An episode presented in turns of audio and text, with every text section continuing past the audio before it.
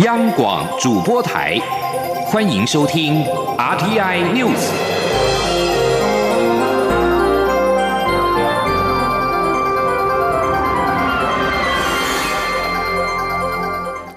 听众朋友，早安，我是陈怡君，欢迎收听这节央广主播台提供给您的 RTI News。今天是二零二一年的二月十号，也是农历的小年夜。而在农历春节之前，蔡英文总统九号上午召开国安高层会议之后发表谈话，针对两岸关系，他特别重申遇到压力不屈服、得到支持不冒进的一贯立场，并表示对岸的文攻武赫无助于两岸关系，两岸和平并非台湾单方面的事，关键钥匙也在中国的手上。他并祝福对岸人民新春安康，期盼能够共同促成两岸的和平稳定。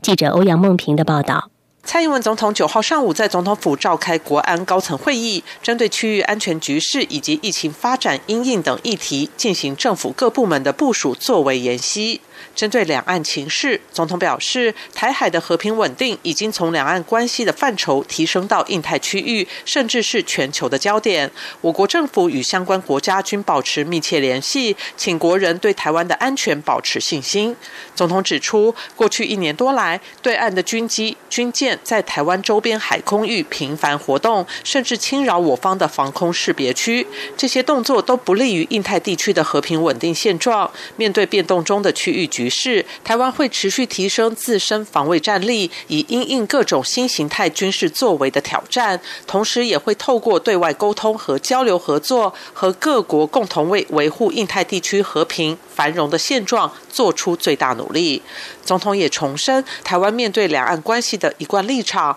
就是遇到压力不屈服，得到支持不冒进。他期待在 COVID-19 疫情受到控制时，两岸人民会逐渐恢复正常有有序的交流。总统并指出，文攻武赫无助于两岸关系，只要北京当局有心化解对立，台湾也愿意在符合对等尊严的原则下，共同促成有意义的对话。他说：“两岸的和平不是台湾单方面的事情，关键的钥匙也在中国手上。历史经验已经证明，对台湾文攻武赫，对两岸关系并不会有什么帮助。在欢庆华人世界共同的传统佳节的时候，我们要在此祝福对岸人民新春安康，也希望能共同促成两岸的和平稳定。”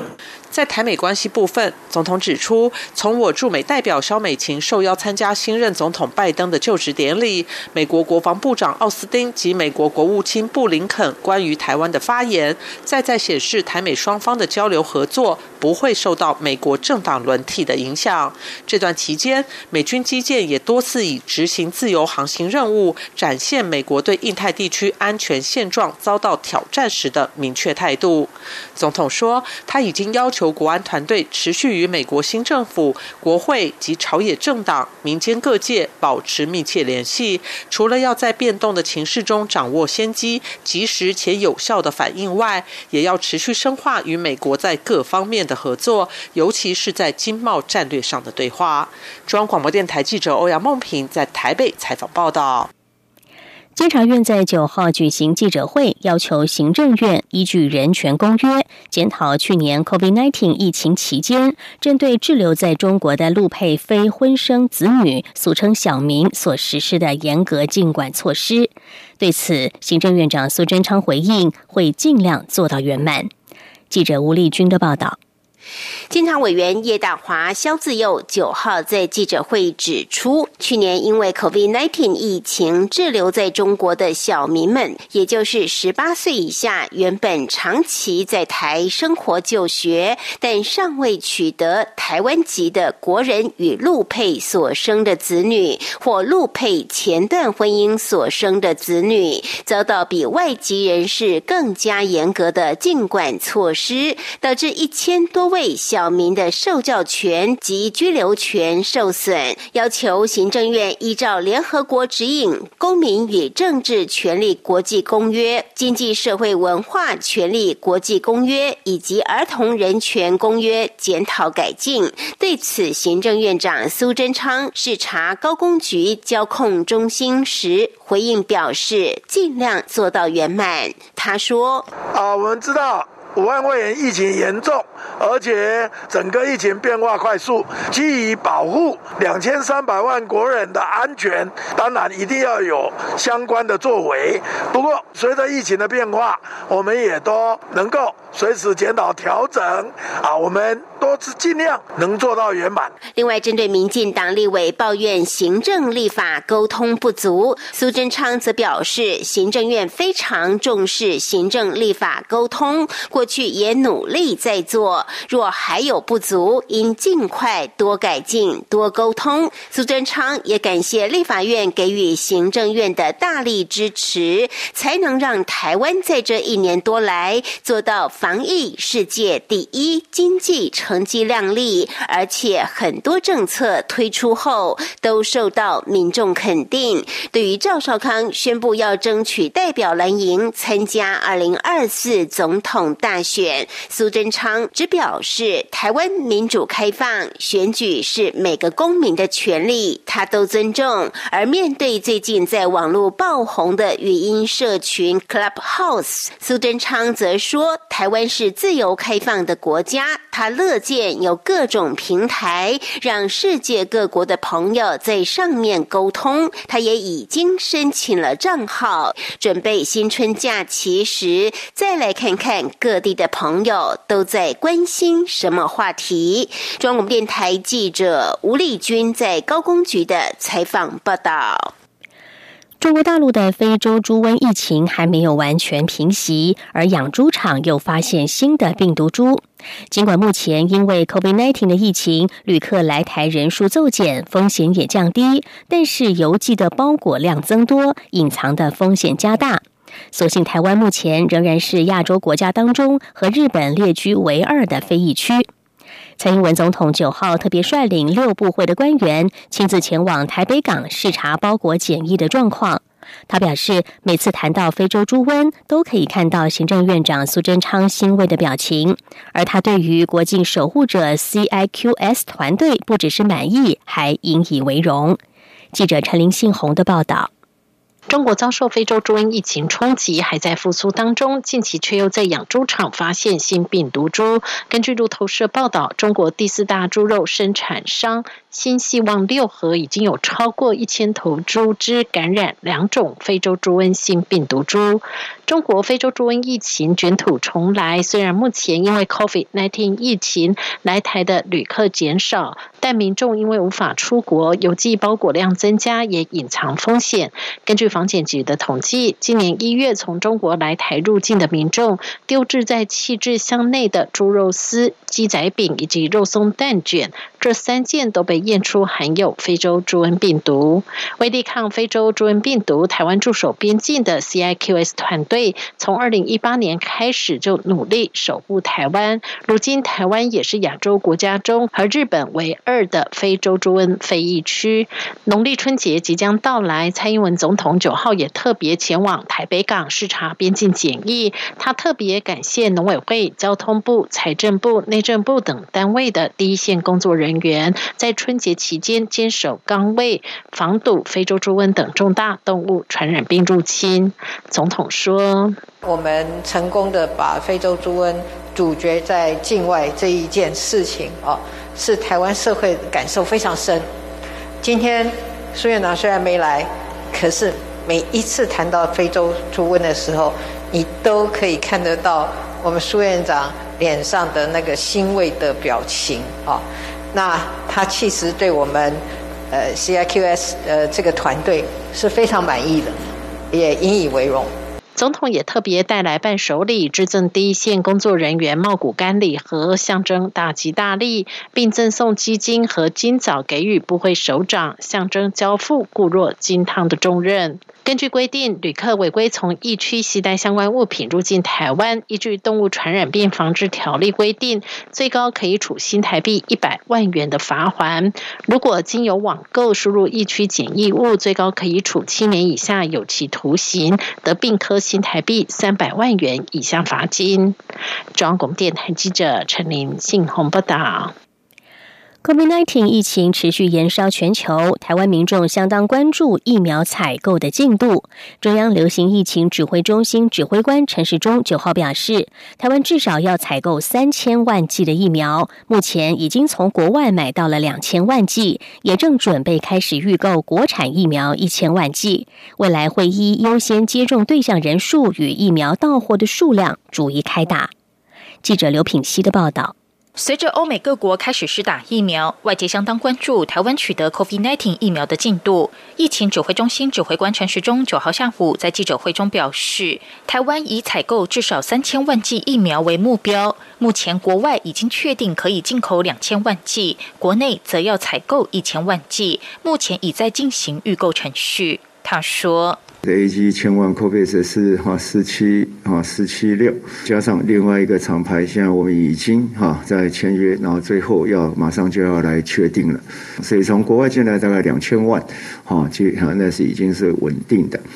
然后，另外国内我们当然至少要再采购一千万剂，联雅跟高端都符合嘛哈，他们都是本来的原厂，那他们也进入二三期，那相关的资料对我们的专家还有 CDE 哈 FDA 哈这边审视过哈，都觉得这个非常的有希望，所以现在也准备开始哈进行一些预采购的程序。媒体询问当时与东阳谈判采购辉瑞 B N T 疫苗时，东阳表示今年第一季可以到货一千万剂，为何指挥中心没有继续谈判？陈时中说没有相关的事情，当时冷链技术还没有着落，所以指挥中心从来没有想过要买一千万剂的辉瑞疫苗。而且，如果那时候能够确定买到一千万剂辉瑞疫苗，指挥中心早就签了。后来因为东阳取得授权的时限到期，双方无法合意，所以破局。不过，随着技术进步，冷链已逐渐不是障碍，指挥中心会持续跟 BNT 保持联络管道。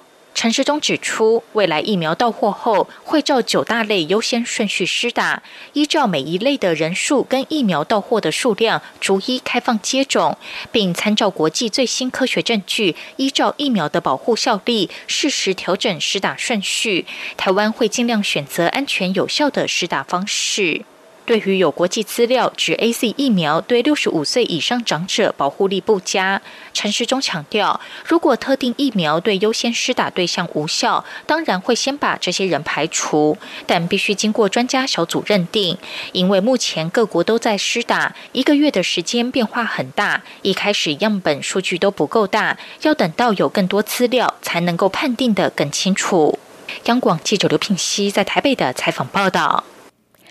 美国总统拜登上任之后，宣布美国重返世界卫生组织 （WHO），而部分国会议员仍然致力于推动世卫改革。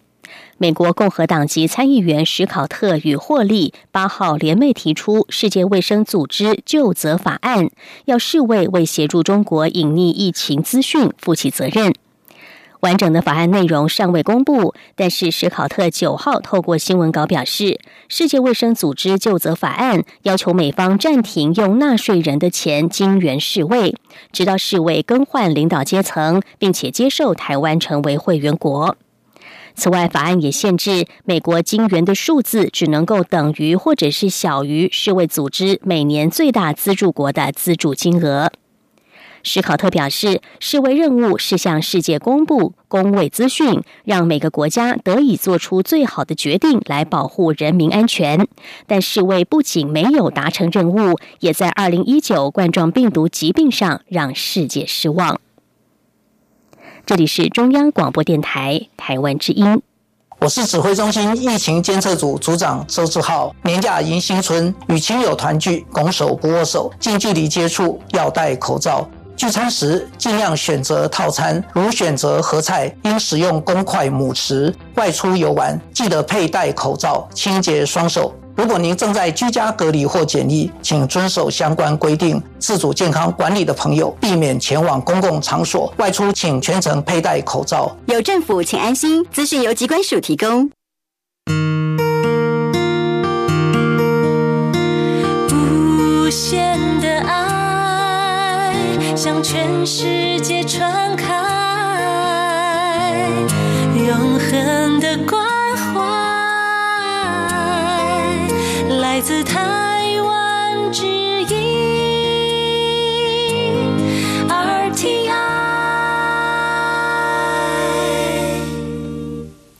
欢迎继续收听新闻，我是陈怡君，来关心缅甸的情势。缅甸一号发生军事政变之后，国务资政、实质领导人翁山苏基等多名执政党高层都遭到逮捕，而群众则是连续四天走上街头抗议军方夺权。翁山苏基所属政党全国民主联盟的两位民选议员表示，缅甸警方九号晚间突袭了全国民主联盟位于仰光的总部。他们说，有十多名警察强行进入全国民主联盟的总部。全国民民主联盟稍后在脸书网页宣布，军事独裁者在晚上九点三十分左右突袭并且摧毁全国民主联盟的总部。而至于民间抗议军方夺权的群众抗议情势逐渐升温，警方在九号除了出动水炮车，更出动了催泪瓦斯和发射橡胶子弹，以驱离抗议民众。报道指出，越来越多的政府公仆加入示威行列，包括外交部、教育部、农业和卫生部、铁路局及反贪腐委员会的公务员出现在全国各地的抗议中。独立英文媒体今日缅甸报道，警方在首都奈比多出动了水炮车和发射橡胶子弹驱离抗议人潮，有民众和记者在人潮当中遭到击中，有两个被橡胶子弹射中的民众状况不佳。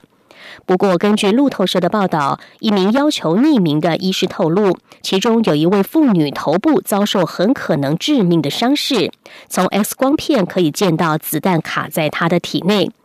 这位医师指出，根据 X 光片是一发实弹。不过，警方和医院都没有回应记者的查询。缅甸的民主转型之路再度的蒙上了阴影，而在政变之后，西方国家强力谴责美国，并扬言要重启制裁。缅甸重要的盟邦中国则态度低调，除了反映中缅关系的复杂性，也让美中关系因为中南半岛情势而更加的复杂。请听我们以下的专题报道。一起听世界，欢迎来到一起听世界，请听一下中央广播电台的国际专题报道。缅甸一号发生军事政变，国际社会分感震惊，并强烈批评，同时要求军方立即释放民选领袖。缅甸国务资政翁三苏基和其他被捕的政治领袖，北京第一时间的反应则显得谨慎。中国外交部发言人汪文斌在一号表示，中国正进一步了解情况。他强调，缅甸是友好邻邦，并希望缅甸各方在宪法和法律的框架下妥善处理分歧，维护政治和社会稳定。至于美国刚上任的总统拜登。在政变当天，则发表声明，谴责这是对缅甸的民主转型和法治的直接攻击，并呼吁释放翁山苏基等人。他更威胁美国会重新检视对缅甸采取制裁。事实上，在政变发生的三周前，中国外交部长王毅刚访问缅甸，并分别与翁山苏基及政变后掌权的武装部队总司令敏昂莱会面。这趟访问部分的目的。被认为是替在去年十一月大选胜出的翁山苏基背书。另一方面，则是北京希望加速推动在去年中国国家主席习近平访问缅甸时，双方所承诺的发展计划。不少观察者认为，如此看来，缅甸军方领袖不太可能在没有知会北京的情况下发动政变。根据法新社报道，法国国际关系研究所亚洲中心主任尼可拉认为。政变将把缅甸进一步推向中国怀抱，缅甸内部中西方投资失衡将会加剧。不过，也有人保持不同看法。美联社三号引述上海国际问题研究所南亚研究室主任赵干成的谈话，认为政变是一个不被欢迎的破坏。他说：“作为邻国，我看不到对中国有任何好处。所有中国的投资及基础建设需要一个稳定的环境。中国会担忧情势的发展。中国在缅甸的矿产、石油和天然气管线以及其他基础建设已经投注了大量资金。”中国也是缅甸最大的贸易伙伴。尽管中国共产党向来倾向与威权政权合作，但中国和缅甸军方在边境的中国少数民族武装部队以及毒品交易等议题上一直存在的冲突。不仅如此，缅甸军方也不满中国在缅甸经济占据的主导地位。缅甸军方在十年前曾经同意进行民主改革，在保留军方绝对权力的同时。释放了翁山苏基，并让他加入国会，进而成为缅甸的实质领导人。尽管翁山苏基在国际刑事法庭上为军方对待洛辛亚人的暴行做出辩护，但他过去几年也开始向北京靠拢，而这可能加深了军方领袖对于翁山苏姬的不信任，特别是军方在近几次大选中大幅落败之后。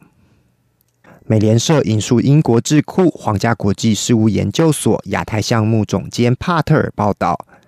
缅甸军方一直有可能进行夺权，尤其在翁山苏姬与中国关系改善并巩固权力后，军方的不安全感已进一步增加。无论敏昂莱及其他军事领袖是基于内政、敌意或是个人野心等因素而发动政变，中国方面势必会持续扩大对缅甸的影响力。透过已经展开的大型建设，以及涉入赌场、制造业、房地产、石油管线及港口等商业项目，像是由中国财团主导、位于缅甸西北的皎漂深水港，已经在上周展开环评程序。这项建设是北京“一带一路”倡议中中缅经济走廊的一部分，为中国打开一条通往孟加拉湾的通道。此外，中国也已经承诺在矿产、水力发电及其他基础建设上进行大量投资。纽约大学专业研究学院全球事务中心教授安克森认为，尽可能确保缅甸的稳定，符合中国的战略及既得利益。当一个缅甸必须要咨询的对象，对中国来说是有利的。日经亚洲三号报道，虽然美国总统拜登已扬言可能对缅甸军方祭出制裁。但拜登及其他西方国家面临的两难是：若重新制裁并孤立缅甸，可能会使缅甸重新投入中国怀抱。智库亚洲协会政策研究所的罗素认为，美国新政府不会接受一些偏激的现实政治论点，主张是美国怂恿政变，以避免让缅甸丢失给了中国。不过，罗素认为，缅甸的这场政变的确加强凸显了。拜登政府捍卫民主治理，与中国政府拥抱威权，两者之间的强烈对比。而中国对缅甸军事政权的支持，将让降低美中紧张的任务变得更加复杂。华府智库史丁生研究中心中国计划主任孙运说：“美国与中国如何处理政变后的缅甸情势，将决定他们与缅甸及区域其他势力的关系。”他认为，中国想要成为缅甸单独保护者的机会不高，而中国目前的不表态与中立立场，则让中国保有更多的弹性。以上专题由郑锦茂撰稿播报，谢谢收听。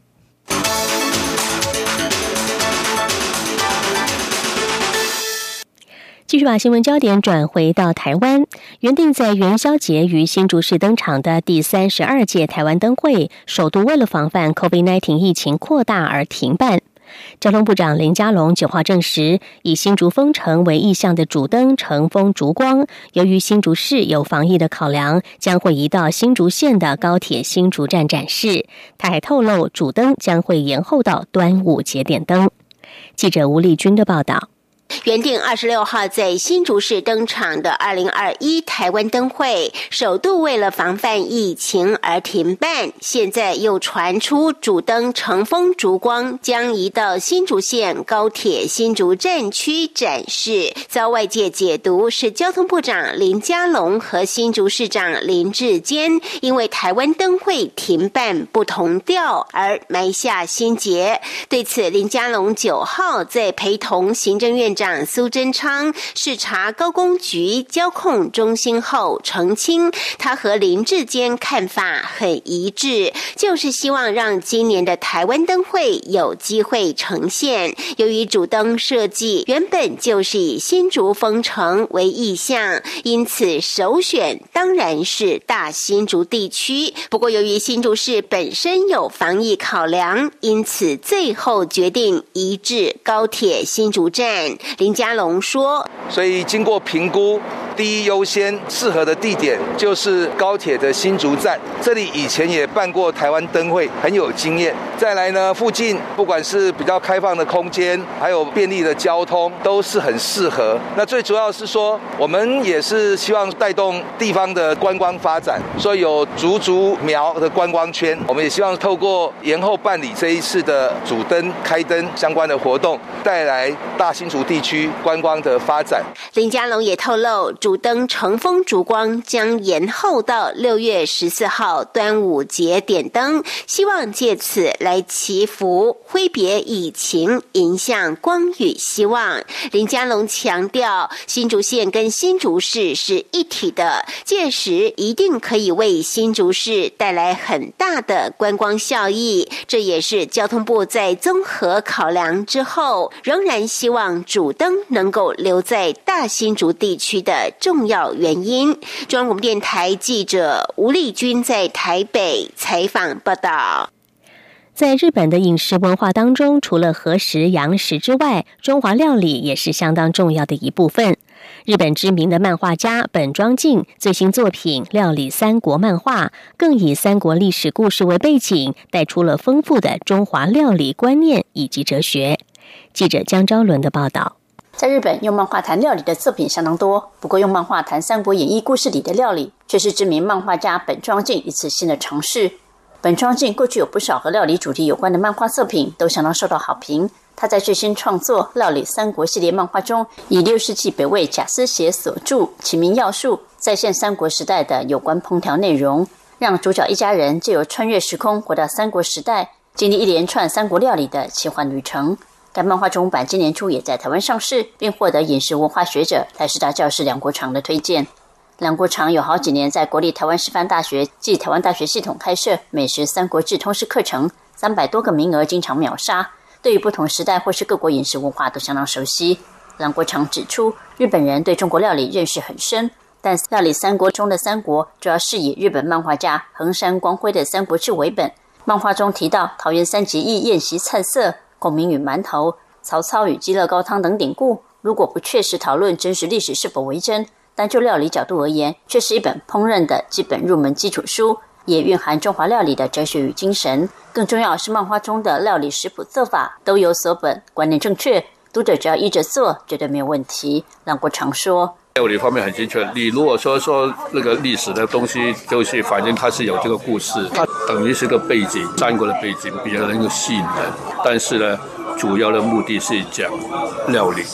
料理也是用三国的实力去诠释这个料理。所以你光看这个漫画的部分，你已经可以做得出来了。梁国常强调，光是看料理三国中的食材挑选、烹饪方式，都可以看出作者对于料理的理解很到地。例如，烤猪肉应先在猪肉表皮戳孔，烤出来的猪皮才会酥脆，都是很重要的诀窍。还有鸡乐高汤应该用鸡的哪个部位，以及加上冬瓜增加甘甜味，都是熟悉料理的人才会懂的方法。另外，梁国长也强调，对于形容美食尝起来是什么滋味，应该奠定在对食材的了解上。料理三国里特别举被后代人称之为美食家的曹丕，对于梨子和葡萄的味道形容，就是很好的例子。借由轻松的漫画就能认识三国历史人物，还能遥想三国历史时期的菜肴。读完后还能动手做料理，对喜欢三国历史或喜欢烹饪的人来说，料理三国漫画都深具趣味性与启发性。中国民台记者赵伦台北怎么报道。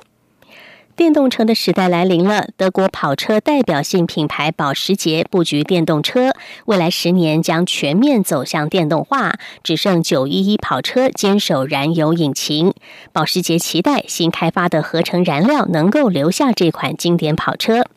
保时捷执行长布鲁默七号接受《周日画报》访问时说，未来五年，保时捷将会投资一百五十亿欧元研发电动车。另外，韩国起亚汽车公司九号也公布了电动车的计划，目标在二零二六年之前要推出七款专用电动车以及四款的衍生电动车，二零三零年销售要超过八十八万台的电动车。以上 T N News 由陈一军编辑播报。各位朋友，大家恭喜！我是蔡英文，感谢大家在过去一年团结防疫，一起克服挑战。新的一年，我们继续同心协力守护台湾，祝福大家平安健康，